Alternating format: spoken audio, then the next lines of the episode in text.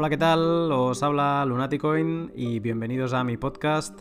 Cuarta semana de mayo y Bitcoin nos lleva a todos locos. A los mortales y a las altcoins, porque desde el anterior pod lo hemos visto llegar a los 8400, caer por debajo de los 7000 y hoy, que es domingo, recuperarse a los 8000 dólares de nuevo. No sé si realmente es el cambio de tendencia que parece ser, pero lo que es seguro es que por fin pasan cosas. Y hoy, relacionado con estas cosas, con esta actividad de mercado, tengo conmigo un personaje célebre de, de Crypto Twitter. Él es eh, español, aunque casi todos sus tweets son en inglés. Entró hace tiempo, entró en 2014. Utiliza bots, que por fin tengo a alguien con quien hablar de ello y sobre todo domina las shitcoins y creo que con una perspectiva muy saludable sobre ellas.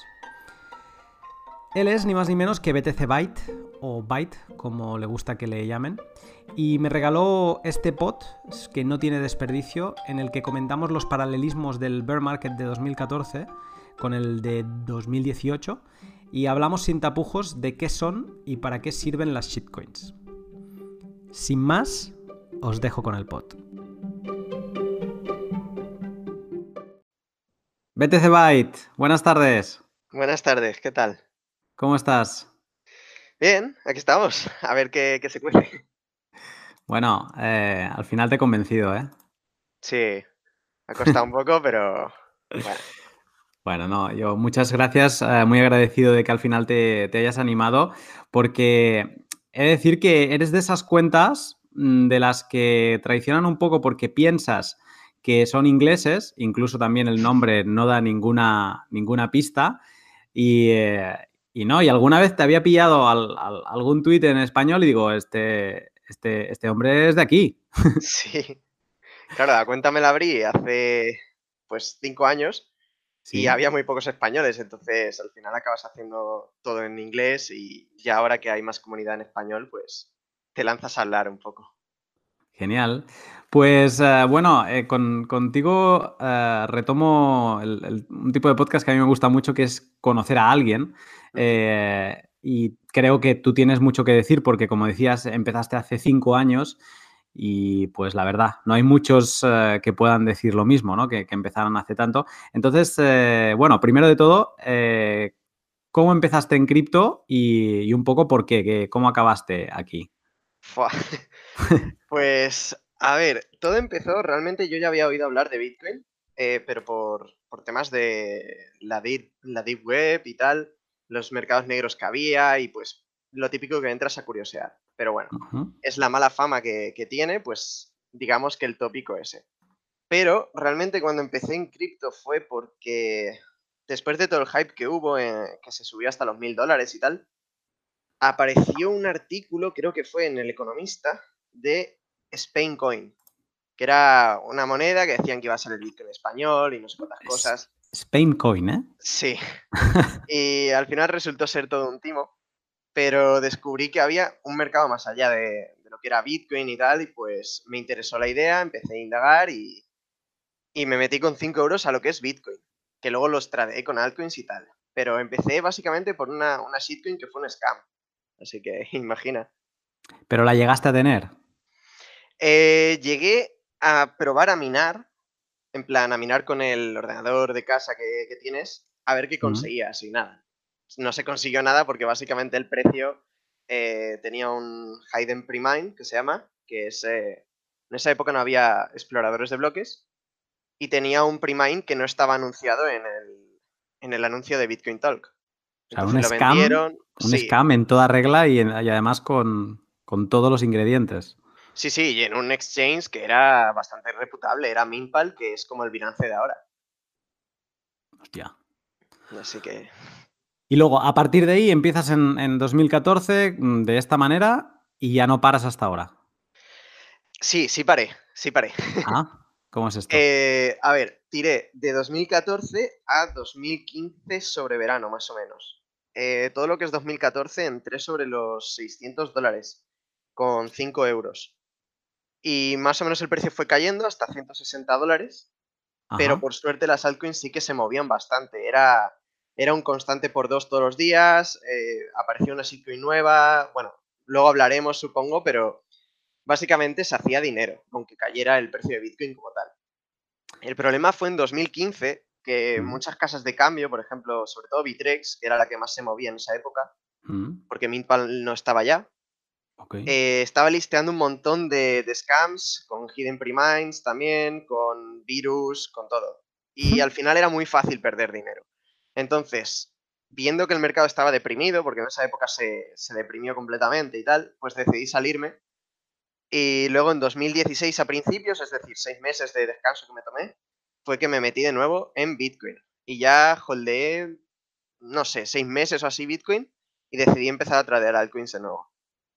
O sea que, digamos que en, el anterior bear market, en el de 2014-2015, tú ahí dijiste, bueno, esto ya es muy aburrido o lo que sea, o digamos te cansaste, dijiste, me salgo y volviste a entrar seis meses después y holdeaste seis meses Bitcoin. Y a partir de ahí ya altcoins. Sí, más o menos. Y de hecho creo que es... Eh, al principio dije, joder, es que capitulé en 2015, ¿sabes? Pero luego lo pensé y digo, fue muy buena idea hacerlo. Eh, algo que me he ido dando cuenta conforme estos años es que no tienes que estar en el mercado 24/7, ni tienes que estar tradeando cuando el mercado no está para tradear, que viene a ser pues todo este ciclo de 2018. La verdad que ha habido algunas oportunidades, por ejemplo, BNB, la moneda de Binance, eh, sí que ha subido, pero ha habido unos cuantos flash pumps, poca cosa más. Y no tienes que estar tradeando 24/7, al final acabas perdiendo dinero.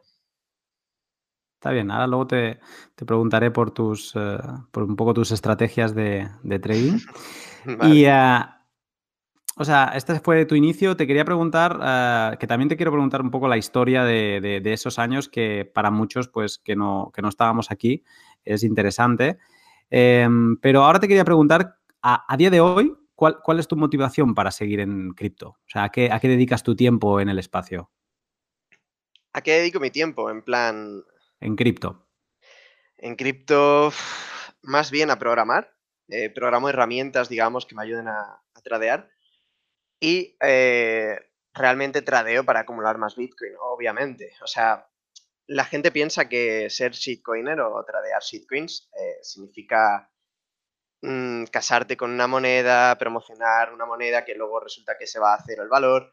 No, realmente mi motivación es la misma que cualquiera que compra Bitcoin y holdea, y es tener más Bitcoin y esperar a que se revalorice, claro, obviamente.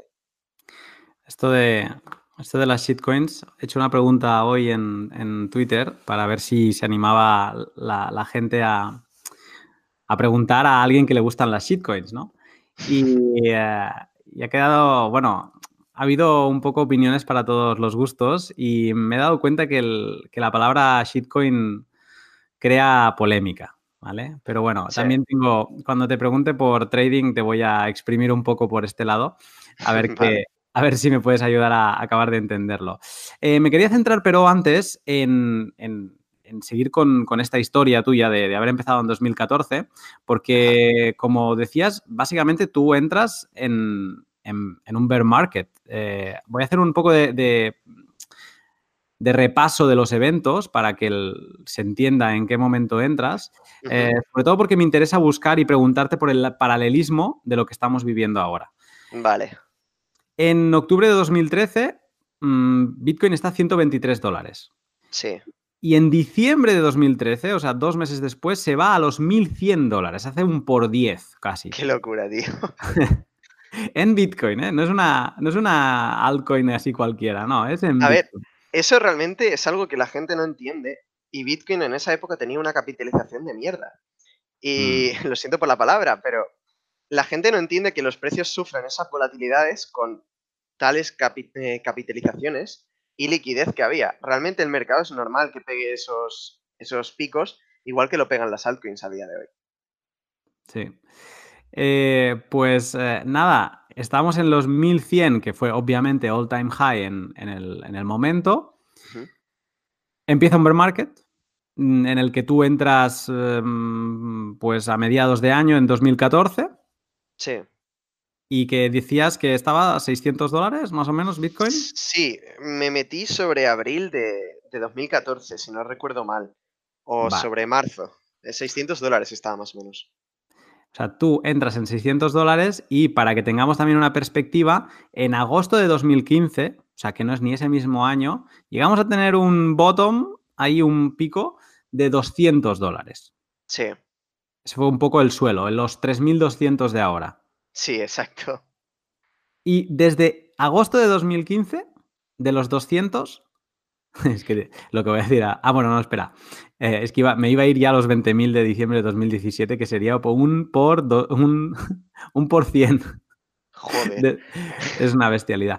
Pero no, eh, antes me voy a parar en febrero de 2017, para también coger perspectiva, que volvemos a los 1100 que es el anterior all-time high. O sea, nos pasamos desde, desde diciembre de 2013 a febrero de 2017, que son dos, espera que lo, estoy diciendo aquí mal, diciembre de 2013, pues nos vamos a tres años y dos meses para recuperar el all-time high. Exacto. Que a ver, yo he de decir que lo que es vivir el, el máximo histórico de Bitcoin. A ver, obviamente sí lo viví, el máximo, pero todo lo que es el rally de, desde 200, por así decirlo, hasta, ponle que entré de nuevo, pues por 450 y tal, al estar en Bitcoin no se gana, a ver, no se gana, no se siente, no se percibe las ganancias, igual que cuando sube Bitcoin las altcoins a la vez. Entonces tampoco mm, sentí la euforia que se puede llegar a sentir. Sí que llevo mucho tiempo alcanzar ese máximo, pero no me supuso un evento muy importante, sinceramente. Vale. O sea que quizá tiene más euforia este momento de ir recordando cómo Bitcoin iba subiendo que lo que tú realmente percibías en aquel momento. Exacto, exacto.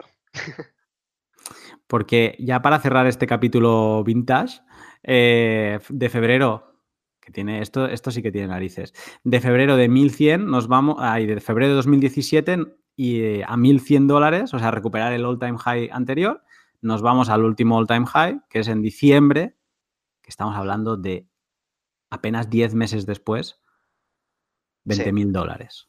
O sea, un por 20. Por 20.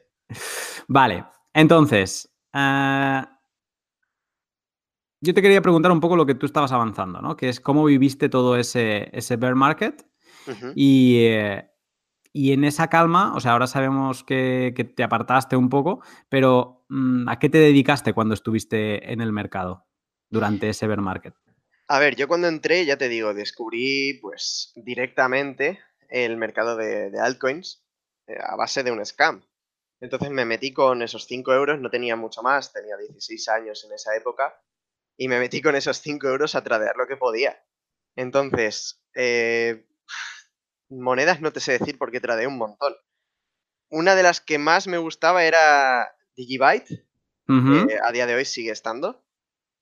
Y nada, tradeabas a base de, de por dos cada día, por así decirlo. Lo que se solía hacer era, por ejemplo, eh, se minaba muchísimo una moneda durante su salida y se listeaba en CCX, que es un exchange eh, que a día de hoy no sé si sigue, la verdad. Creo que sí, pero no tiene volumen se listaban ahí más o menos cuando alcanzaba 50 bitcoins de volumen diario o así, más o menos, se listaba en Bitrex. Entonces, si te dabas cuenta de que el hash rate estaba siendo usado para X moneda, que había a lo mejor un lanzamiento al día, entonces más o menos podías saberlo. Eh, lo que hacías era minar esa moneda o la comprabas en CCX y la vendías en Bitrex. Y generalmente, en, digamos, en ese periodo no solían asomar los scams, porque los hidden premium que había se solían vender en casas de cambio grandes. Mm. Y CCX era como el Cryptopia de ahora, que por cierto hoy, hoy ha cerrado ya oficialmente. Entonces, pues más o menos tradeaba así. Ahora bien, eh, yo tenía muy claro que todo lo que había ahí no sabían nada sobre ello, eran monedas que eran clones de, Bitcoin y de Litecoin. Mm. Entonces, no tenía ningún incentivo a holdearlas. Algún por cien me he perdido por eso mismo. O sea que las cosas como son, no todos son ganancias brutales, sino que también te pierdes muchos pumps que luego dices, me cago en la hostia, podría haber holdeado y haberme ahorrado medio market, ¿sabes? Medio periodo de tradear. Vale, porque para ti que, cuando dices tradear y tal, que era un periodo normal de, de, holdeo en, aquella época. Uno o dos días, nada más. claro, ahora es mucho más. Vale, vale. Eh, claro, eso, eso es non-stop, ¿eh? Eso es estar ahí constantemente revisando las gráficas y, y sacar... Sí. sí, sí, De hecho, una de las razones por la que también en 2015 me salí fue porque acabas viendo gráficas en todos lados. Te vas al supermercado y, ves una gráfica de cómo sube la fruta. O sea, es que no tiene, no tiene más misterio. Acabas obsesionado y dije, joder, esto no es sano. Además, hay mucho riesgo a día de hoy en el mercado. Y mira que ya te expones, ¿sabes? Pero había demasiado y, me salí en esa época, sí. Vale, interesante. Y em, entonces, teniendo eso como perspectiva y habiéndolo vivido, yo te quería preguntar, eh, pues, ¿cómo viviste tú el 2017? ¿no? Desde, pues decir, este febrero que estábamos al anterior all-time high en 1100 hasta los 20.000.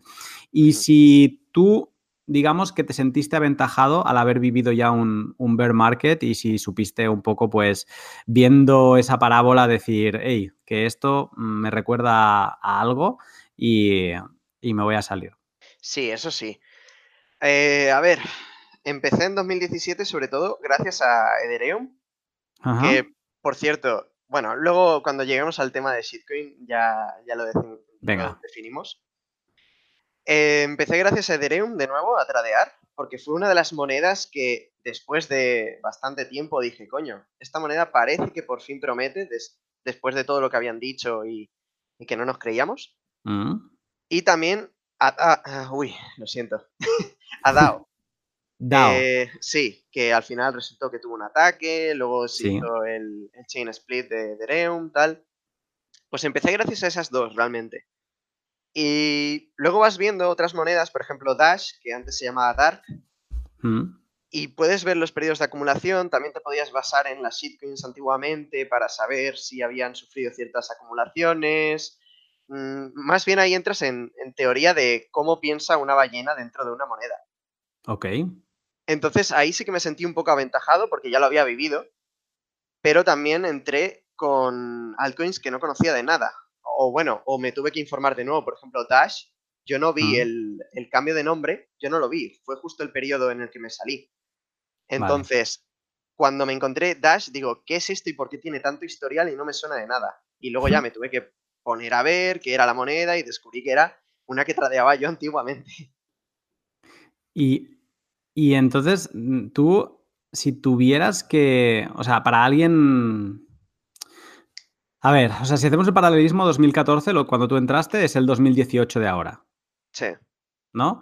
Y hay mucha gente que puede haber empezado en 2018 y que se sienta como decir, hostia, mm, pues mm, eh, qué jodido ha sido esto de, de, solo comerme la caída, ¿no? Eh, ¿Tú que empezaste en un bear market? ¿Tú qué crees que es mejor empezar en cripto? ¿En un bear market o, empezar en junio de 2017? Eh, es que la, diferencia entre 2014 y ahora es que, por mm. ejemplo, las altcoins sí que subían. Ahora no. Ahora ha habido, digamos, eh, ha petado la burbuja, aunque yo no considero que sea una burbuja, eh, digamos que ha petado tanto en altcoins como Bitcoin. Entonces, ahora mismo es el bear market más difícil de llevar. Yo empezaría ahora, pero solo en Bitcoin. Y cuando las cosas se animen, ya empezaría a meterme en altcoins o como mucho te metes en, altcoins, pero de, calidad, por así decirlo. Monero, Ethereum, eh, hmm. Litecoin, incluso Ripple, ojo, cuidado, incluso Ripple. Voy aquí, ojo. Eh, entonces, ¿a ti te parece bien que es un, buen momento empezar en un bear market en, cripto? Sí, obviamente sí. Eh, también porque mientras pierdes dinero, por así decirlo, ¿Mm? Te vas a... O sea, si te quedas, te vas a informar de qué es cripto como tal. No te vas a mm. quedar perdiendo dinero y odiando cripto. Entonces, si te vas a quedar, realmente entra en un bear market y vas a acabar aprendiendo muchísimo más de cripto y cuando lleguen las ganancias, pues ha sido la recompensa por haber estado aprendiendo durante todo este periodo. Sí, esto es, eh, lo he comentado alguna vez, la, nostalgia que vamos a tener todos del bear market, porque el bear market te permite hacer lo que quieras. Te permite Sí. leer, te permite estudiar, te permite, pues eso, informarte de los proyectos que, que quieras. Y en un, en un bull market no hay tiempo para nada. Sí, sí, sí, eso doy fe porque eh, yo ahora mismo soy estudiante y el año pasado, mm, digamos que mis notas no fueron lo mejor. Ten en cuenta que le prestaba mucha más atención a cripto. Obviamente me está dando para pagarme un montonazo más de carreras que simplemente un examen o, o Mm. un trabajo de clase. Entonces directamente no haces el trabajo de clase y te quedas en casa tradeando lo que, lo que sea que haya que vender en ese momento y ya está. Mm. No te la he hecho antes, pero te la hago ahora con esto que dices. Eh, ¿Vives de cripto? Sí, no, a ver, también soy estudiante, no tengo los gastos que tendría una persona adulta. Vivo, vivo en un piso separado y tengo un piso gracias a cripto. Lo tengo alquilado, es decir, eh, viviría más bien del piso a día de hoy más que de cripto, pero es gracias a cripto. Digamos que cripto te ha permitido mm, un patrimonio que sin cripto no tendrías. Sí, sí, exacto. Joder, empecé con 5 euros. Esto que acabas de decir podría ser el eslogan para atraer a todo el mundo a, a El cripto. clickbait. El clickbait. Empieza con cual. 5 euros y acaba comprándote un piso. Nada, pero es, es muy difícil. eh, Se escuchan historias, hay historias mucho mayores. De hecho, eh, ayer vi un tweet de un chico que salía en el leaderboard de leaderboard de BitMEX, que Sí. empezó con 100 dólares y en una semana se ha hecho 150.000. La Virgen. Pero esas historias pasan, pero no a todo el mundo. No es, no es tan fácil. Bueno, pues ah, venga, va. eh, vamos a ver cómo, cómo haces tú todo esto. vamos a hablar de, de trading y, y de, y de esto que has comentado al inicio, que, que ya lo tenía apuntado y porque algún tuit has soltado, que es el tema de los bots, que sé que tú, que tú pues, eh, juegas con ellos y los, y los programas. Eh, pero bueno, primero trading. A ver, ya lo has soltado. Mm, a ti te gustan las shitcoins y solo hace falta entrar a, a- a tu feed de Twitter y analizar, ves un poco y aparte de que hay muchísimas monedas, pues también mencionas la, la palabra shitcoin. Eh, hoy, hoy también me lo han preguntado en este tweet que he hecho. Eh, de hecho ha sido Carlos eh, arroba CryptoBuddy Ajá. y era ver si, si podías definir qué, qué es una shitcoin. A ver, yo llamo todo shitcoin, absolutamente todo lo que no es Bitcoin, porque digamos que en 2014 estaba Bitcoin y las altcoins que al final pues les llamas shitcoin porque es algo que tradeas en un momento dado y lo vendes y ya está, y ganas Bitcoin a base de ello. De hecho, esa es mi función tradeando altcoins, no es ninguna otra. Eh, yo llamo a todo shitcoin. Ahora bien, eh, sí que hay monedas que han demostrado ser útiles y captar bastante liquidez, bastante capitalización. Y a día de hoy, pues las llamaré shitcoin, pero no las considero como tal. Vale. O sea, ¿tu regla es si no es Bitcoin es una shitcoin? Eh, la regla general, sí. Vale, porque ahí es donde iba. O sea, para ti no existen altcoins. Para ti existen shitcoins. Es, es un sinónimo. Tal cual un sinónimo. Eh, porque entonces tenía aquí. eh, Mira, hay, hay- hay dos preguntas. Una, una va a dar juego. Que, bueno, va a dar juego o no, porque con la definición que has hecho no sé si es posible. Eh, la primera, más sencilla, es si consideras a Ethereum una shitcoin, por lo tanto sí. Sí, pero a ver, el término que he dado es que también hay unas monedas que han demostrado ser útiles. Entre ellas, Ethereum es una de ellas, entonces le llamo shitcoin por, por la costumbre. No la considero como tal una moneda de mierda, por así decirlo. Si lo hablamos en español, una moneda de mierda no es. Es, es una moneda muy buena. Vale. O sea que en verdad tú le llamas a todo, pero en verdad tú interiormente tienes como tres categorías. O sea, sí, Bitcoin, eh, mm, shitcoin. Shitcoin buenas. Vale, shitcoin buenas Ajá. y shitcoin que son shit, shit. Sí, exacto. Vale. Pues perfecto que me hayas dicho esto, porque entonces eh, sí que tiene sentido la siguiente pregunta. Bueno, la anterior era, para dejarlo dicho, de arroba we must do your own research, que también Ajá. tiene el mismo nickname. Entonces, ah, la siguiente pregunta es de arroba Edgar Nafte, con V antes de la T, y es, eh, ¿qué tiene que tener una shitcoin para dejar de serlo? O sea, ¿qué tiene que tener, entiendo, una shitcoin mala para ti para poder ser una shitcoin buena? Pues sobre todo, eh, yo diría volumen, por lo tanto liquidez, comunidad también, muy importante. Y capitalización, que bueno, va un poco de la mano con todo esto. Porque, por ejemplo, también muchas casas de cambio, también lo consideraría. Estar listada en muchas casas de cambio, porque en CoinMarketCap hay muchas monedas en el top 100 que están listeadas en Binance solamente Hmm. y es cuestión de tiempo de que esa moneda sea delisteada y acabe valiendo cero. Sin embargo, si está listeada en Coinbase, está listeada en Bitrex, en Binance, en Polonix, en varias casas de cambio muy reputadas, en Kraken, por ejemplo, eh, es más improbable, digamos, que esa moneda acabe tendiendo a cero, al menos en el medio plazo. Y es más difícil de manipular o más difícil que te la manipule un cualquiera, ¿no? Mm, no estoy seguro de eso. Vale. Realmente, al tener más mercados, por así decirlo, tienes más de dónde adquirir y acumular. Eso sí que también es verdad. Entonces, no estaría yo muy seguro, porque si, por ejemplo, una shitcoin está solo listeada en Bitrex y notas un volumen muy considerable, puedes dar por hecho de que está siendo acumulada ahí y si no en un mercado OTC, que eso es más improbable dado una shitcoin de estas del top 500. Vale. Entonces, no te sabría decir muy bien en esa pregunta.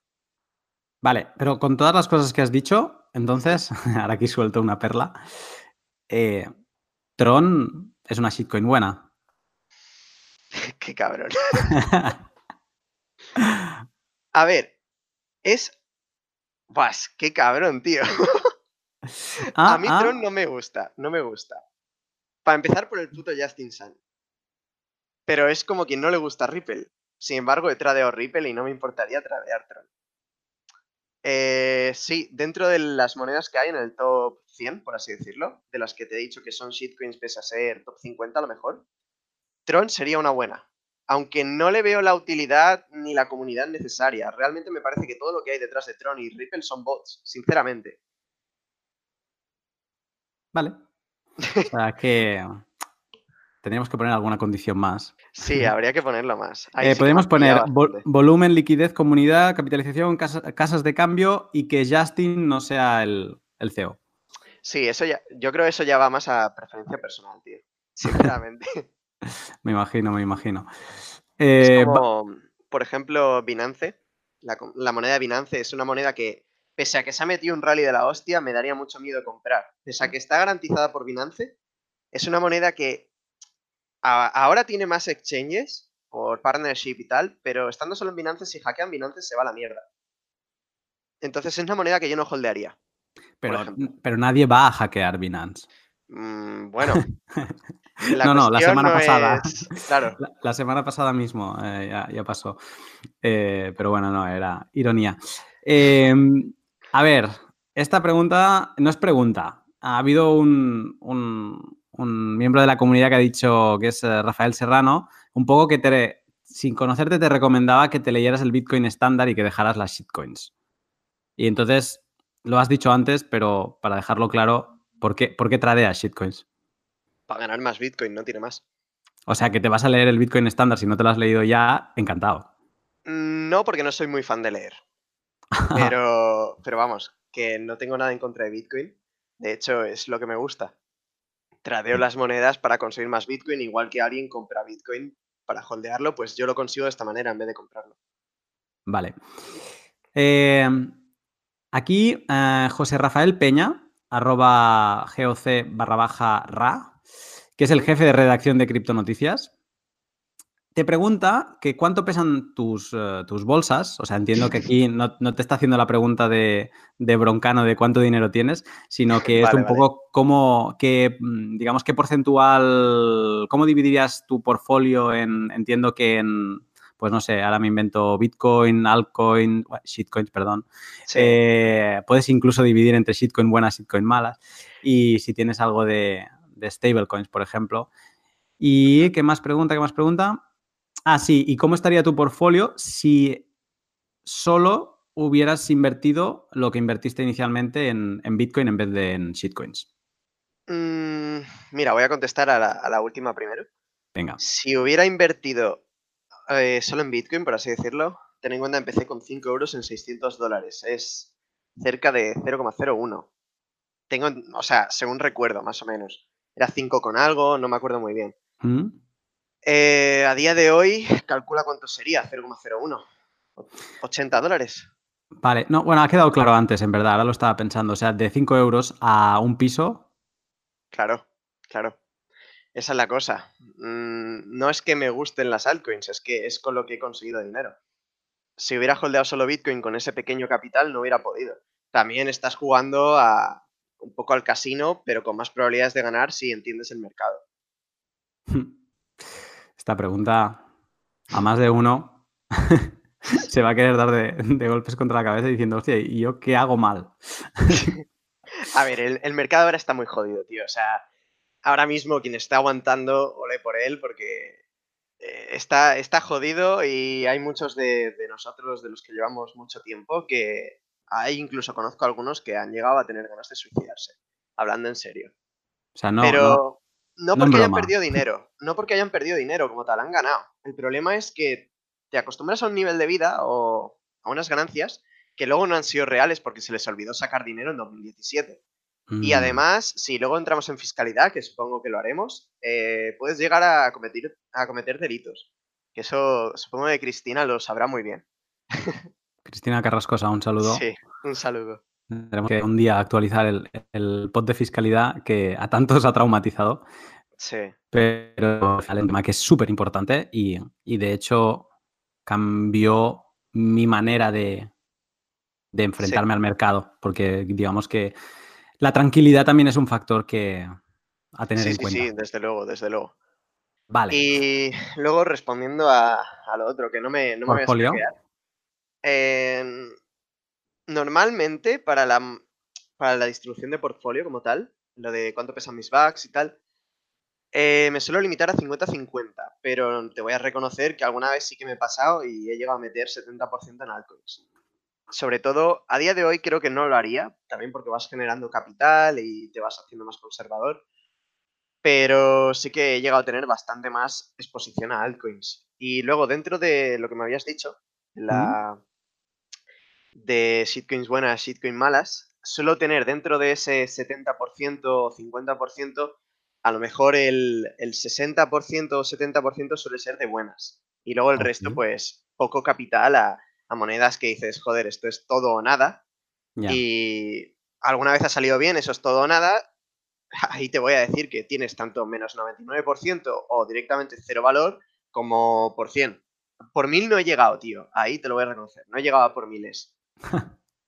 Eh, por ejemplo, Doge Dark, que es Verge a día de hoy, ¿Sí? o XRB, que es Nano, esas ¿Sí? han sido monedas que han subido un montón. O Rix, que estaba en Cryptopia, que era una shitcoin que no estaba ni en CoinMarketCap ni en nada, subió un, un por mil o un por dos mil. Y yo digo, joder, es que holdear tanto es. A mí se me haría imposible, tío. Emocionalmente imposible. Bueno, no te ha ido mal sin holdear tanto, así que de momento cada uno tiene su manera y, y esto alguna vez lo he escuchado de gente que dice que nos empeñamos en holdearla o en tener la certeza de que esa moneda va a subir tanto porque creo en el proyecto y poder decir aquello de ves, te lo dije, era la, era la gran moneda.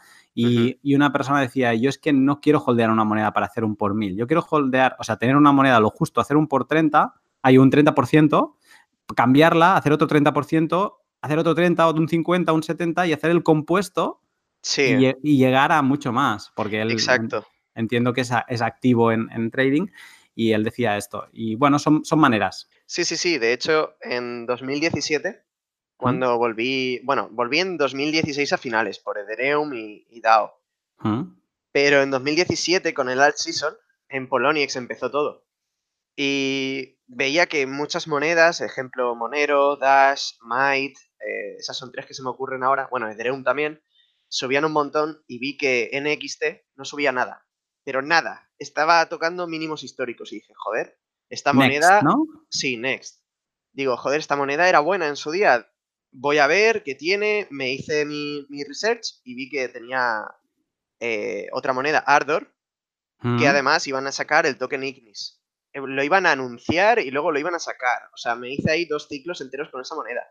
Y claro, lo que hice fue invertir bastante en Next Y cuando saqué el dinero en Next, lo, lo componí, lo compuse, lo compuse en Bitrex, que ahí fue cuando todo el mundo se pasó de Poloniex a Bitrex, Binance todavía no estaba, o mm. si estaba no tenía ninguna notariedad. Y al final, pues lo compuse todo en Bitrex y así vas generando. A lo mejor te generas un por 3 en un lado, un por 2 en otro y al final ganas más que un por 100, un por 1000. Mm. Pero hay gente que se ha hecho unas ganancias de con solo una shitcoin se ha retirado. Pero también es un poco también el, el de Dream, por así decirlo. Solo le sucede a, a personas muy selectas. Sí, esto alguien quien conoces lo, lo tuitea mucho, que es el trading like a, like a chat, ¿no? O like a chat, que eh, es, romano y dice eso, ¿no? Que tú te vas a matar a tradear y a volverte loco en, en, los proyectos en los que crees y tal, y va a venir un cualquiera, va a comprar o va a conseguir eh, XRB, lo que luego fue Nano, mm, de casualidad, lo va a dejar ahí, va a ir a hacer su vida y un día va a mirar y va a tener allí X, ¿no? Y, ese tipo de gente también, también existe. De todas formas, una cosa que dices mucho, por ejemplo, eh, en el proyecto en el que crees. Eh, quiero dejar claro que en cuanto a altcoins, hay muy pocas en las que creo. Sin embargo, tradeo muchas, pero hay muy pocas en las que puedo llegar a creer. Puedo creer en que me van a dar una ganancia, eso sí, pero no creo en el proyecto como tal. Vale. Entonces, especulas, sí, o sea, es especular puro y duro, para generar más Bitcoin, que en ese sí que creo, o por ejemplo en Monero, Ethereum, incluso Zcash, pero tiene mucha inflación. en proyectos así sí que creo, pero en las shitcoins que hay del top 100 o más, ni de coña. Vale. Ahora mismo, con toda la que está cayendo, mm, ¿tu portfolio también está 50-50? Eh, ahora mismo no. ahora mismo me pasa un poco, por eso te he dicho. Me he pasado a 65%. O sea, ahora estás en un momento de expansión de, altcoins. Sí, porque ya las caídas que han habido, de hecho, antes me has preguntado que ves cosas de mi bot y tal, luego hablaremos de ello, supongo, pero han habido el máximo, la máxima cantidad de mínimos, no históricos, sino locales, históricos, soportes, en todos los trades de, monedas. O sea, han habido, si no recuerdo mal el otro día, llegamos a en 12 horas, 12 horas, 2.000 mínimos. Eh, luego explicaré cómo funciona un poco. Pero básicamente 2.000 mínimos en 12 horas es el máximo que había habido. En todo el bear market había habido máximo 600 de mínimos. Entonces imagínate, son tres veces más, tres y pico más. Es una señal a tener en cuenta de que, a ver, mucho más abajo las altas. Claro. A ver, o se van a cero, cosa que no creo, yo creo que va a haber más ciclos, o el mercado está capitulando o mínimo muy volátil y es hora de prestarle atención. Entonces yo me la estoy jugando un poco y estoy metiendo más dinero ahora. Alts. Sí, sí, alts. Pero alts, eh, Ethereum, por ejemplo, es una de ellas. Hoy ha subido un, 20, creo. ¿Tanto? Joder. No, no, he mirado, no, eh, no, A ver, ha subido, o sea, pasado de 207 dólares, ha subido a. Estaba a 240. Ah, claro, es que lo, yo lo miro en BTC todo. sí. Bitcoin ha subido hoy también, creo. Habrá subido un 11% o algo así. Pregunta interesante esta, la que has abierto tú la lata. Eh, ¿Todo lo miras en Bitcoin, ya sea bear market, ya sea bull market, mm, siempre lo miras en Bitcoin? Sí y no. Eh, por ejemplo, en el bot, lo que tengo son alarmas de precio de cuando rompen una resistencia, un soporte, un máximo local de, una semana.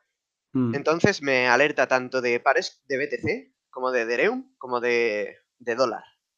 Vale. Sobre todo me interesan los de dólar y los de BTC porque ahora hay mucho inversor institucional y se fijan más en, en los dólares que en Bitcoin. Y una señal que fui viendo en el ciclo pasado y que no había visto en 2014 fue de que la gente empezaba a comprar cuando daba señales de vida una moneda en el par de, USD, pese a que en BTC caía. Era como que rompía resistencia, la gente se subía al carro y al final el par de BTC subía igualmente. Entonces, sí, yo mi balance, por así decirlo, lo miro en Bitcoin, pero eh, no descarto las gráficas en USD. Digamos que si tienes que entrar en una en una alt, lo primero que haces es abrir la de Bitcoin y luego la de USD. Sí, exacto. Me hago análisis para los dos. Vale. Mm, casi que me lo estás poniendo en bandeja porque mm, estás hablando de los bots y estás hablando un poco de, esos datos que, parecen ciencia ficción un poco. Eh, y entonces te hago una pregunta que ha hecho Manuel Parra, arroba th3nolo, o sea, entiendo que es de Nolo. Eh, si tenías eh, o si tienes alguna estrategia en específico para diversificar el riesgo y para elegir ah, qué shitcoin, ¿no? O la shitcoin para invertir. Mira, eh, a día de hoy, a ti te lo comentaba en privado, entonces más o menos puedes saber lo que te voy a, contar. La hmm. gente no lo puede ver por desgracia, pero me he desarrollado una interfaz con estos bots que tengo, genero gráficas ponderadas del conjunto de casas de cambio que considero que tienen volumen real a día de hoy, Bitrex, Poloniex, Binance, Cryptopia en su época, pero ya no. Y entonces genero gráficas ponderadas de esas monedas para filtrar ruido o lo que, lo que sea, por ejemplo, los hacks de Binance. ¿Mm? Y en la interfaz tengo toda la lista de monedas con un scroll. Entonces, mi ratón tiene una, una función que deja la rueda suelta. Lo que hago a día de hoy es cojo le doy scroll y selecciono una aleatoria para informarme sobre el proyecto y tal, o sea, para descubrir más que nada. Entonces descubro, analizo y voy haciendo así, pues las tardes que tengo libre y voy mirando a ver qué, me puede llegar a interesar. Es una estrategia un poco peculiar, pero... Random. Respecto a diversificar, eh, eso es algo que puse en mi, en mi Twitter y se le dio muy poca importancia y es uno de los tweets que más orgulloso estoy de haberlo dicho en su época. Eh, diversificar no significa poner mucho en muchas altcoins. También tienes que poner fuera de cripto.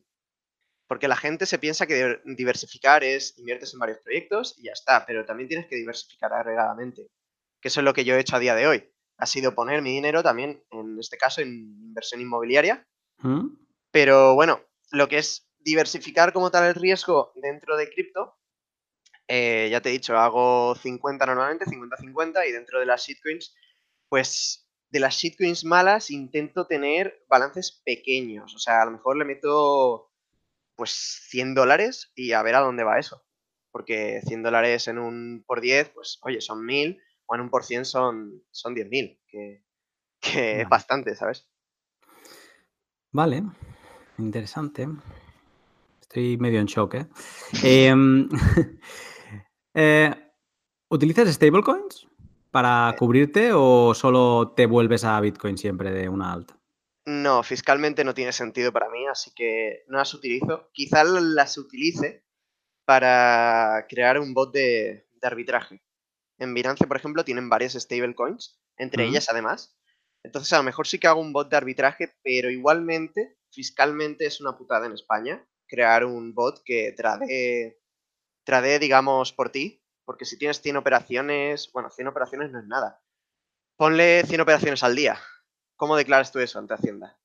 Es, imposible. Entonces, no sé si... Y además de variaciones eh, mínimas. Sí, claro, es una locura. Y también tienes que tener en cuenta las comisiones de la casa de cambio. Entonces, las usaría para eso. Al menos en España las, las usaría para eso. Venga, va, ya no me aguanto más. Vamos a hablar de bots, porque de hecho eres la primera persona que, que yo sepa, que no lo tenga escondido, que realmente domina y, a mí me has enseñado alguna, alguna cosa de, tu trabajo con los bots y quiero exprimirte en este tema porque para, para mí y creo que para muchos es un tema muy exótico. Esto de, que, de, que, de los bots, de, en definitiva, de que alguien trabaje por ti y que lo haga bien. Eh, entonces yo te quería preguntar, pues para empezar, ¿qué, es un bot?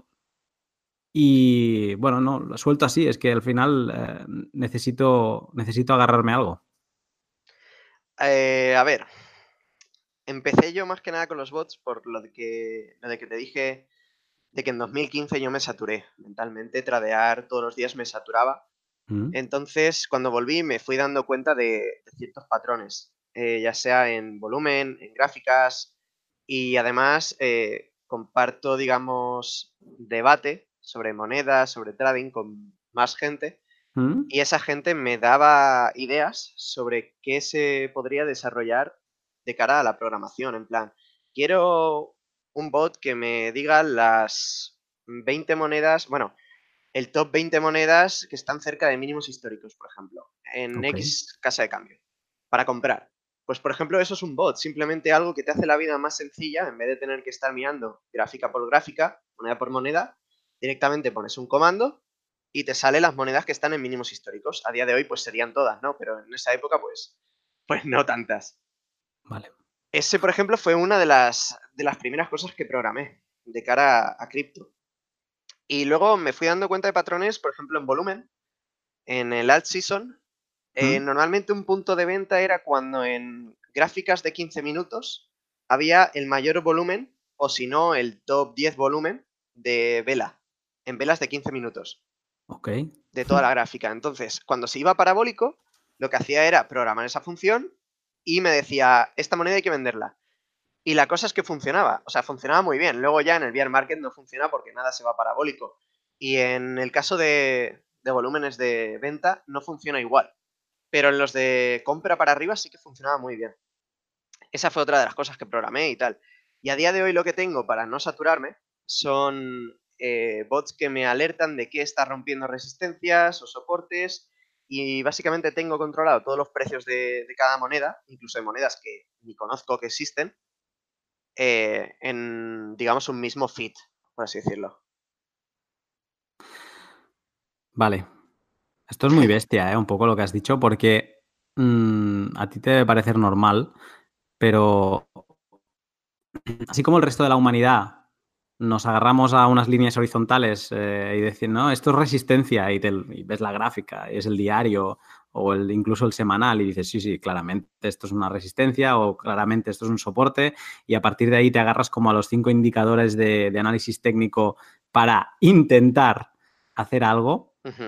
Y tú me estás hablando de, un análisis que en la gráfica de 15 minutos, en la alt season, si se generaban unas velas de X volumen, tú, pero tú cómo llegas a, esta información? Porque me has dicho, no, esto es solo en la compra.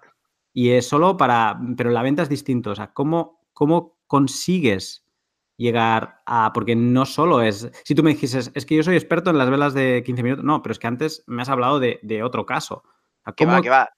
O sea, eso llegas a base de verlo. O sea, directamente lo que está programado en, digamos, mis programas, eh, valga la redundancia, son mis pensamientos. O sea, lo que yo haría eh, vendiendo en una tendencia parabólica, pues básicamente programado en un, en un robot. Vaya.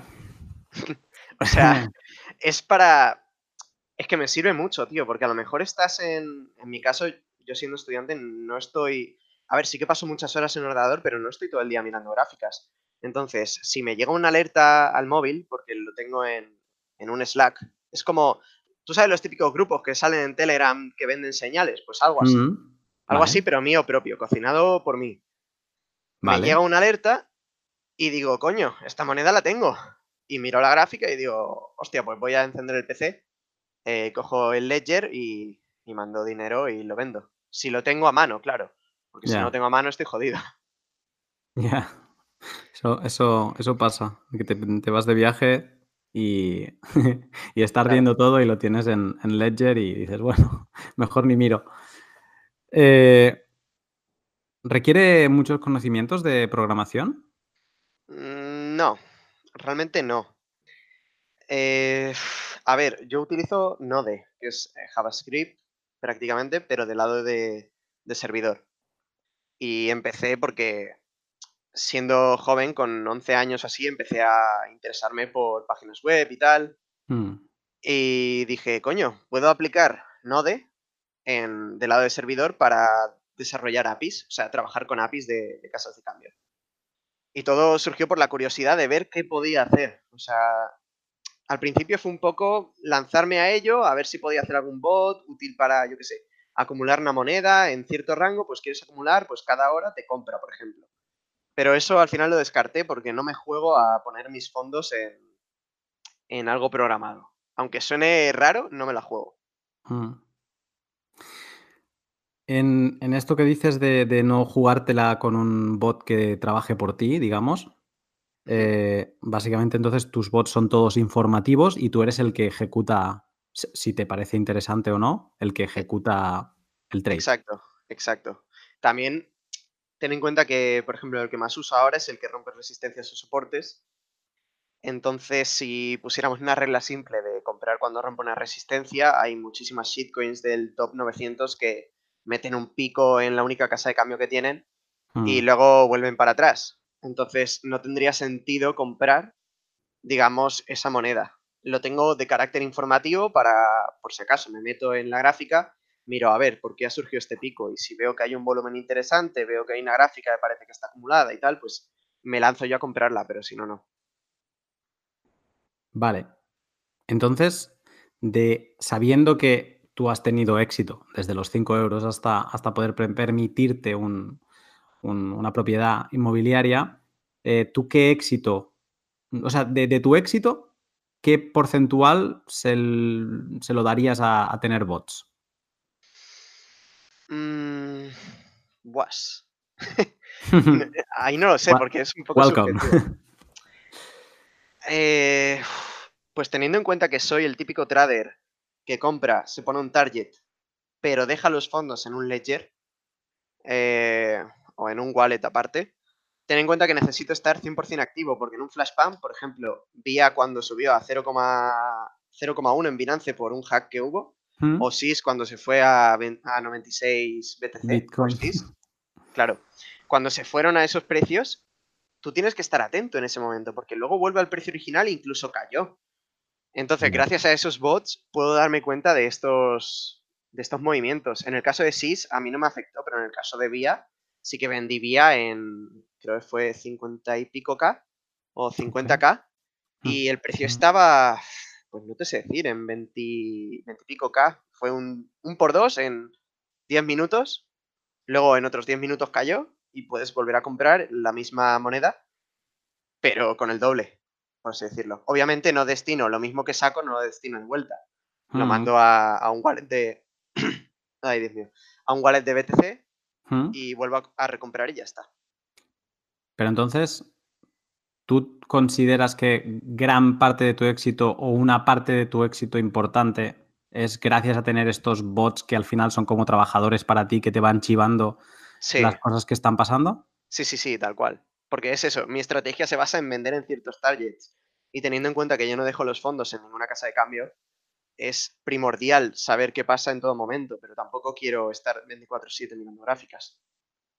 Bueno, a- al final lo que entiendo de lo que me dices es que si realmente estás barriendo todo el mercado, tú casi que cuando te apetezca te puedes, puedes mirar las alertas que se están generando en ese momento y, y tradear en ese momento. Es casi como cuando te apetezca jugar a un videojuego, pues lo enchufas y juegas y, y digamos que mm, como tienes a unos bots trabajando por ti, tú te puedes Mm. permitir ese lujo. Claro, es, para poner un símil, es como si abres Twitter todas las mañanas y dices, a ver qué ha pasado en 24 horas. Y resulta, pues Binance ha sido hackeado, han Mm. aprobado un ETF de Bitcoin, lo vas leyendo, ¿no? Y dices, hostia, qué guay, voy a tomar X decisión en base a esto. Pues lo mismo, simplemente no son noticias, son alertas de precios y tú luego haces tu análisis interno, claro. Uf. Mm. Esto puede acabar en que alguien que nos esté escuchando diga, ostras, pues a mí me, me interesa toquetear estas cosas porque quiero aprender una y luego quiero tener yo también un chivato que, que me pueda ir eh, diciendo pues posibilidades de trades, ¿no? Eh, ¿Hay alguna web o alguna manera, alguna recomendación que darías a alguien que quisiera empezar a hacer un bot eh, que pudiera mirar y, y que pudiera consumir para, para aprender? Mm. A ver, suponiendo que no sabes programación, nada, nada, nada, nada, lo que recomendaría sería un curso de Udemy. Es una plataforma que tiene ¿Mm? cursos de programación y, por ejemplo, hay uno muy bueno de Node. Pues podría Vale. empezar con eso y luego ya eh, depende de su imaginación completamente. Es decir, coge las, las APIs de las casas de cambio y desarrolla su idea. Eh, obviamente la va a tener que testear, va a tener un montón de errores inicialmente e incluso llegue al punto en el que su, su bot no sea estable y tenga que volverlo a programar, me ha pasado. Entonces mi recomendación es que lo haga por, digamos, por pasión y que desarrolle sus ideas, que no se limite, por así decirlo, y si dice, hostia, me gustaría tener algo que hiciera esto, pues que lo intente, que se coma el tarro y se aprenda esos cursos, que realmente es muy fácil programar en JavaScript, y se ponga a ello a ver qué consigue. Genial. Genial sobre todo porque hay el, factor divertirse, pasión y que te interese, que se entiende con lo que acabas de decir por qué dejaste esos seis meses eh, el trading y te metiste de esto de cabeza, porque lo que necesitabas era diversión y no tanta, tanta gráfica. O sea que si alguien está, que, si alguien está dispuesto a, pasárselo bien o, le interesa, pues es un buen, un buen camino al que agarrarse. Claro. Te hago una pregunta porque es que como me... Esto de los bots me... es, tan exótico. ¿Crees que me he dejado de preguntarte algo sobre bots muy interesante? Eh, mm, no, porque, a ver, también te he dicho, por ejemplo, una pregunta sería el por qué los hago de alertas y no de, y no que traden por mí, pero más o menos te he respondido. Fiscalidad. Fiscalidad y también una razón muy importante sería la posibilidad de que te hackeen. Nunca, nunca se sabe y he visto gente mm. que lleva cinco años en esto, seis años en esto y llega un día que tienes una mala decisión, le das clic a un punto exe y voilà, se, voló todo. Entonces, yo no tendría bots de, de trading por el hecho de que si cogen las API keys de, digamos, de tu cuenta, te pueden hacer de todo. O sea, hay muchos casos en los que el hacker como tal compra, por ejemplo, Viacoin, fue uno de los casos en Binance. Mm. El hacker compra Viacoin, pone precios muy, muy altos y con tu balance, mediante la API o mediante que tiene tu cuenta, coge y compra esa moneda y limpia todo el libro de órdenes. Entonces el mm. hacker se lleva dinero legalmente bueno, legalmente, que parece legal, a precios muy altos. Claro, si te vendo 60, bueno, 96 eh, BTCs por SIS, pues imagínate el hacker que lo tenía en 96 BTC. Sí, es que es una moneda de 2.000 satoshis, por decirlo así, en su época, ahora no sé cuánto estará, pero que en aquella época estaba a un precio mm, regalado y, y, se fue a 96 Bitcoin. Claro. Entonces, mi consejo ahí es que nunca hagan bots de tradear y nunca metan las APIs en bots de otra persona. Ese es mi consejo. En bots de otra persona quieres decir que sean bots que ya están preprogramados, que tú te los descargas y a partir de ahí empiezas a toquetear. Primero porque te has bajado un programa de terceros, que no sabes qué puede tener. Y segundo porque pueden tener tus API keys perfectamente y, y hacerte las perrerías que te acabo de comentar. Y luego también hay muchos servicios que pones en internet tu, API y en teoría tradean por ti, pero no es la primera vez que ha pasado un hack de estos. Una moneda que a día de hoy creo que no existe, se llama Ruby, ¿te suena? Mm, no. Bueno, pues Ruby tenía un, bot bastante bueno, de hecho, y funcionaba así, pero hubo un momento en el que les hackearon y los fondos de todo, pues, de todo el mundo, pues se fueron a, a quien fuera les hackearon todo a todos los usuarios del bot. Entonces, esa es mi recomendación. Nunca pongan las APIs en, bots de alguien, ni siquiera en el, suyo. O sea, yo hago alertas y punto. Bueno, bueno. no, está bien. Y además es un, consejo. A mí me gusta mucho que tú hagas esto de, tener bots informativos. Porque un poco habla por ti, o sea, dice, dice mucho de ti y que también es un, yo creo que es un buen consejo. Al final está bien que sepas a qué le estás dando clic y que no esperes. Tú puedes hacer un bot que funcione súper bien y que te dé ganancias una semana, pero de golpe las reglas del mercado se giran por X razón, porque hay una situación política y de golpe ese bot mm, deja de ser provechoso, por decirlo así, y, y, te fundes todo lo, lo generado. Entonces, creo que está bien el punto de, no volverse locos con las máquinas. Que, no, no, esto me ha gustado, me ha gustado. Bueno, pues mira, vamos a seguir con, un tema de bots, pero va a ser muy rápido porque entro en una sección que inauguro contigo a ver, a ver qué tal, a ver qué, cómo va. Y la sección se llama a favor o en contra. Yo te digo una frase y tú me dices mm, lo que opinas. Ok. Hacer un bot y que realmente funcione es porque sabes hacer análisis técnico. No tiene por qué. Porque cripto, concretamente cripto, a lo mejor a día de hoy sí que hay más inversores institucionales y el técnico funciona mucho mejor.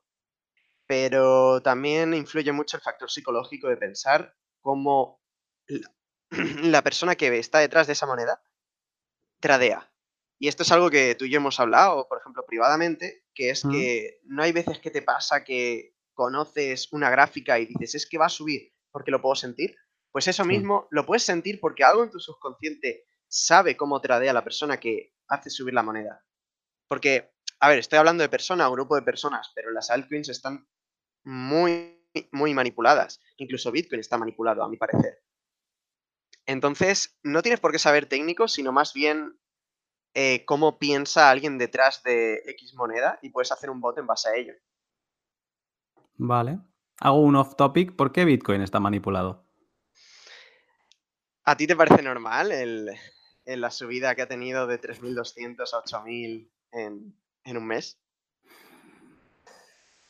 Ay, mira, no, no me parece. No me parece raro lo que has dicho tú de 3.200 a 8.000. Me parece raro desde los 5.000, que ha sido, era una stablecoin ahí. Sí, Mm, ahora está, llevamos un par o tres de semanas en 5.400, bajábamos a 5.000, 4.900, pero estábamos como en esa franja.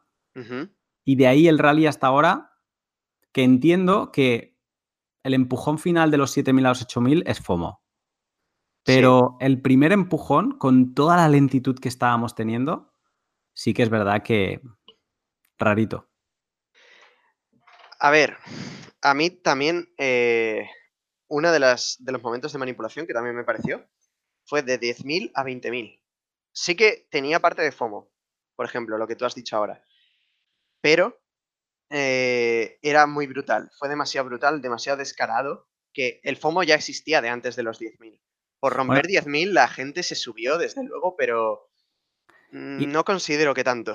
Y que el FOMO por- forma parte de la manipulación. O sea, y, y los que manipulan ya saben que pueden generar una sensación de FOMO y que entre el pequeño inversor y se tire de cabeza por lo que ellos han conseguido manipular. O sea, que no, no extraigamos el FOMO de una manipulación. Pero, También. Pero bueno, ¿y, y tú por qué tienes alguna teoría? Ni idea. Ni idea. Sí que es cierto que, por ejemplo, eh, Coinbase era la app más descargada en Estados Unidos y, y en España. Cuando estábamos en 18K, 18 mil dólares. Mm, Pero igualmente me pareció una shitcoin en ese momento. La parabólica era brutal. O sea, era igual que tradear Dash cuando se fue parabólico, igual que tradear Ripple cuando se fue parabólico. Era todo lo mismo.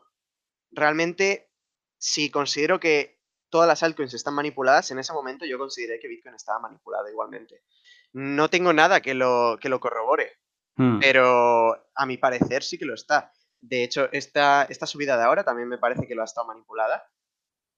Eh, lo veía infravalorado en 3.200, pero tanto como para subir en un mes tan- esta cantidad no lo veía. ¿Y la de ahora tienes alguna teoría o no?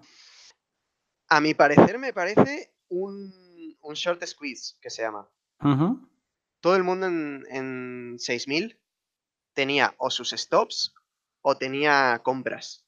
Entonces, la mayoría o mucha gente fue short. Entonces había una gran piscina, por así decirlo, de liquidez en 6.000.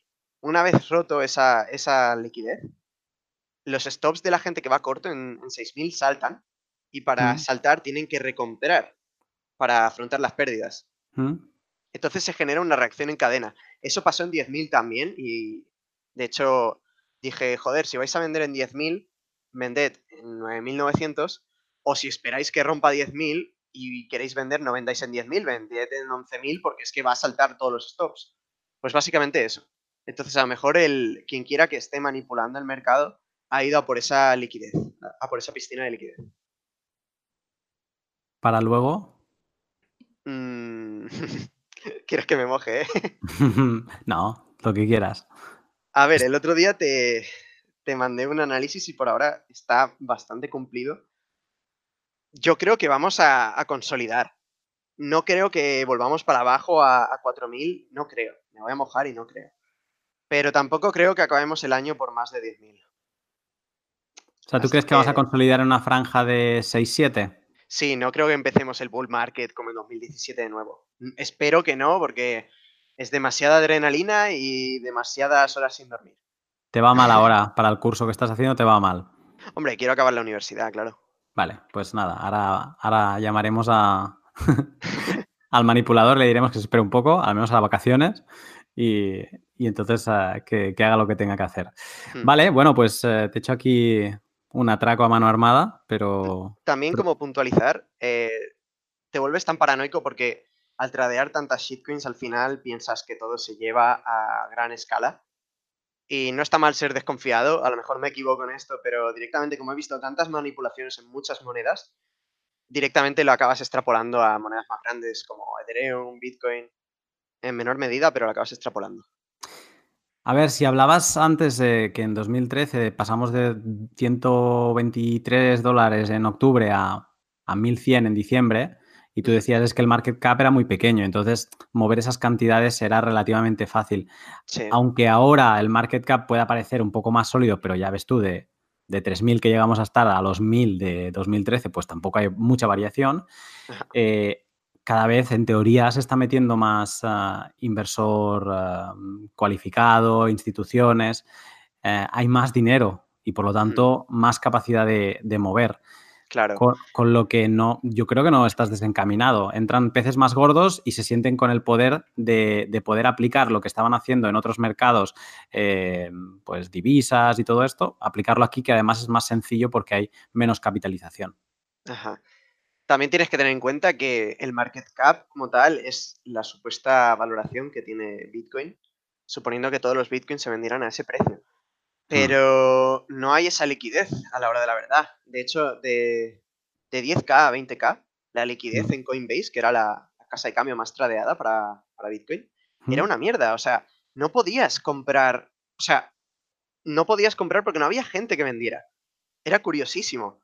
Entonces, tú ponías tu, tu orden de venta. Yo vendí en, en varios cachos. En 11.000 euros, en 13.000 euros y en 14.500 euros, creo que fue. ¿Mm?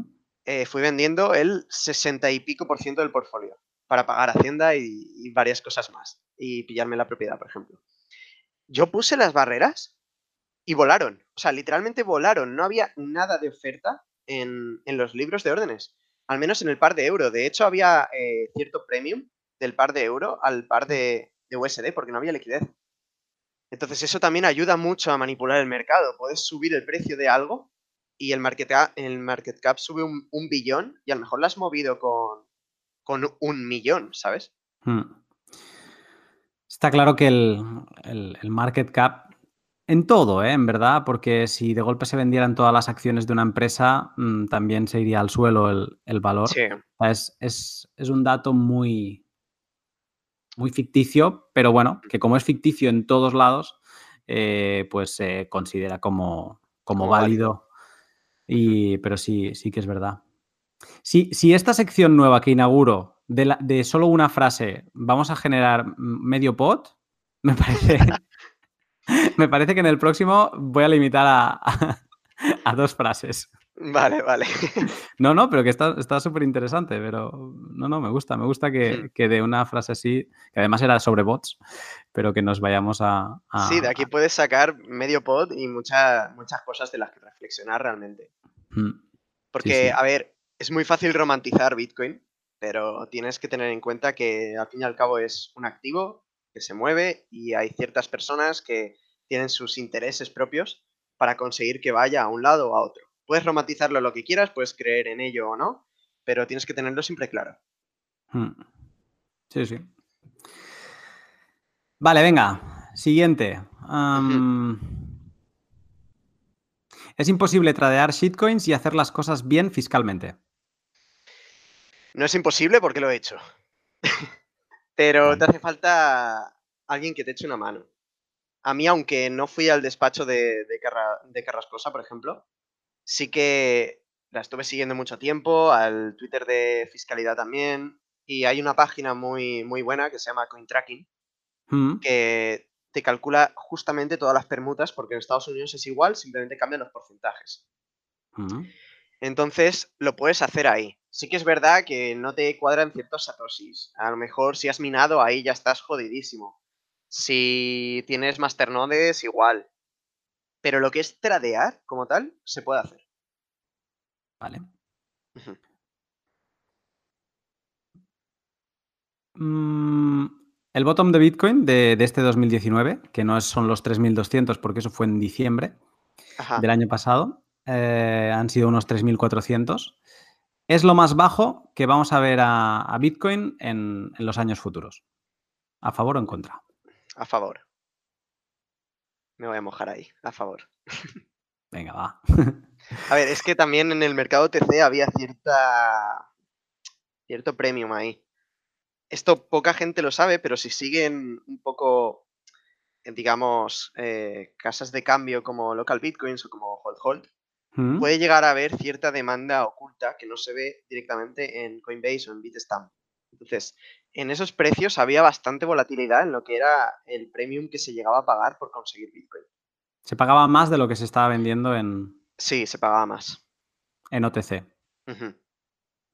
Y eso, para ti y tus amigos bots, eh, era un... Esto, más que mis amigos bots, mis amigos de, de varios años de aquí, eh, para mí y para ellos era una, un señal, ay, joder, una señal de acumulación. Vale, Pero de todas formas, eh, es muy fácil decirlo ahora que ha subido, pero en el momento no sabes si fiarte o no, si significa que están suprimiendo el mercado y lo van a suprimir más. Entonces, ahora lo ves y dices, joder, pues próxima vez ya tomo nota. vale. Veremos a Binance dejar de ser el líder de los exchanges en los próximos... mm, va, me la juego. Tres años, así más ajustado. Uf. A cinco años te diría que sí, a tres años me lo pones ajustado.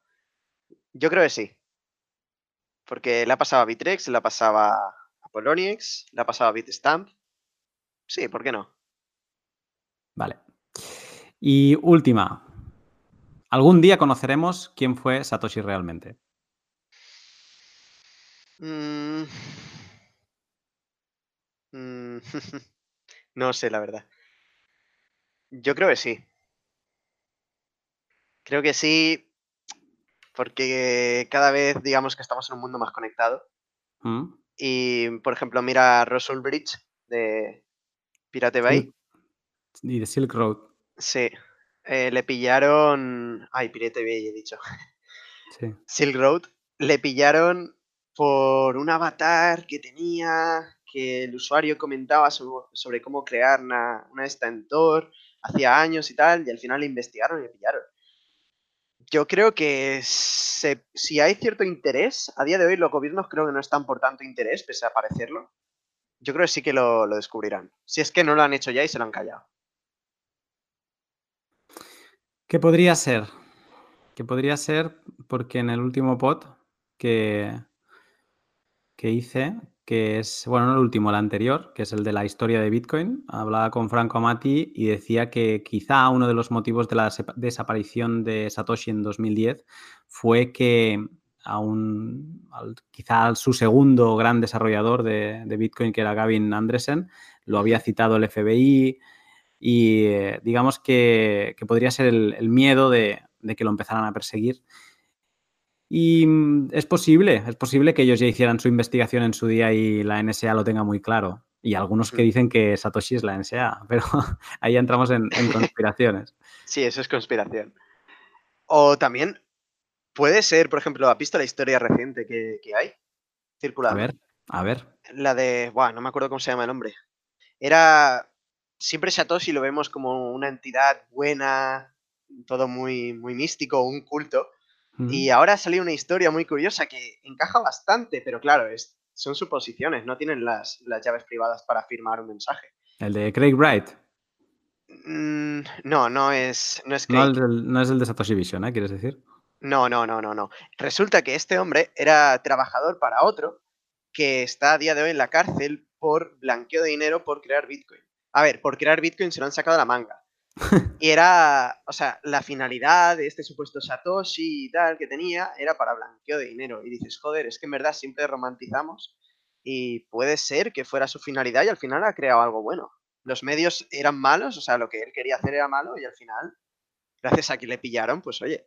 Y curioso porque se ve que tenía un pasaporte que se llama Solotoshi o algo así, un pasaporte falso, se volvió un paranoico en, 2009. Entonces cuadraba mucho la historia, pero claro, esto ya es pues como cuando en su día investigaron a Dorian y todo el mundo decía mm. que era Satoshi, pues lo mismo. Pero era curioso porque encima encajaba con, con Craig. Ya. Así que nunca se sabe quién será Satoshi. Yo creo que lo averiguaremos porque algún gobierno lo investigue o alguien con mucho poder, pero no tiene por qué ser alguien bueno, o a lo mejor está muerto, o a lo mejor es la NSA, como dicen algunos. Yo siempre pienso, ¿qué pasará el día que se muevan los bitcoins de Satoshi? Eso va a ser un flash crash. Ahí, yo creo que nos bajamos todos y compramos más barato. Sí, sí, sería posible, pero también sería... Yo creo que si ahora mismo viera que se mueven los Bitcoin de Satoshi, pensaría que hay una vulnerabilidad en Bitcoin, más que que mm. Satoshi las haya movido. Puede ser, siempre ha estado el debate este de, si con un ordenador cuántico podrían craquear el, algoritmo que tiene. Era el SHA-256, ¿no? Si no me acuerdo. sí. Exacto de que lo pudieran craquear y tal, pues puede ser, puede ser. Sería, sería, el shock de, la comunidad, ¿eh? sin duda. Sería el shock del año y, seguramente un, hito. O, eh, quién sabe, a lo mejor alguien consigue colusionar claves y da, y da por casualidad con los de Satoshi, que sería demasiada casualidad, pero oye, nunca se sabe. Sí, sí, sí, por eso digo, algún tipo de hack, algún tipo de vulnerabilidad pero da, bastante la sensación que, que eso se va a quedar ahí quieto. Pero bueno, eh, Byte. No sé, no sé cuánto habremos hecho, yo creo que hora y veinte mínimo. Sí, hora y veinte eh, más o menos. Pero ha ido esto súper súper rápido y te lo, te lo, agradezco porque te has eh, volcado y, y, bueno, nos has dejado un poco shocking, al menos con el tema de los bots. Eh, te voy a preguntar alguna cosa más de, mercado, pero es que creo que ha estado muy bien y te lo agradezco. Ok. Te quería decir también, eh, si querías, eh, bueno, habrá muchos que te conocerán, otros que no tanto, ¿cómo te pueden seguir y, ver un poco lo que vas publicando? Uf, sinceramente, prefiero que no me sigan. ¿En serio? No, porque Tío, al final el Twitter lo tengo para, leer, para divertirme. Veo mucho, mucho shitposting y soy parte de ello. Antes sí que publicaba más, más trades, sí que también, digamos, daba más mi opinión.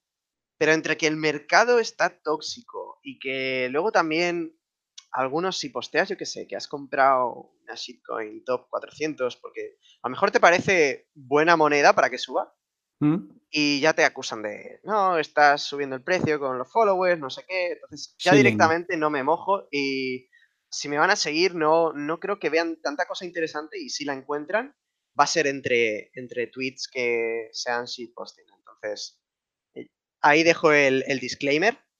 Si quieren seguirme, estoy en Twitter, BTC Byte y, y ya estaría. Es el primero que dice no, no me sigan. es que realmente no sé, les voy a aportar nada o entre líneas y voy a hacer más ruido que otra cosa. Entonces, bueno. Voy a ser honesto con mi contenido, claro. Pues eso te, eso te honra, pero en lo que has dejado aquí sí que al menos a mí me has aportado y espero que, que a los que nos escucháis, pues que también os haya aportado y como digo siempre, si ha sido así, pues acordaros de, retuitear y de comentarlo con, conocidos porque si BTC Byte dice que no lo sigáis porque no os va a aportar, yo creo que en este pod sí que ha aportado y ha abierto diferentes frentes de historia, de, sus estrategias de, trading, de las shitcoin buenas y shitcoin malas y sobre todo eh, esta ventana a los bots que, yo tenía totalmente cerrada. Eh, Byte, muchas gracias por todo. Estamos en contacto. hombre. Ok, nos vemos. Un, un saludo. Un saludo.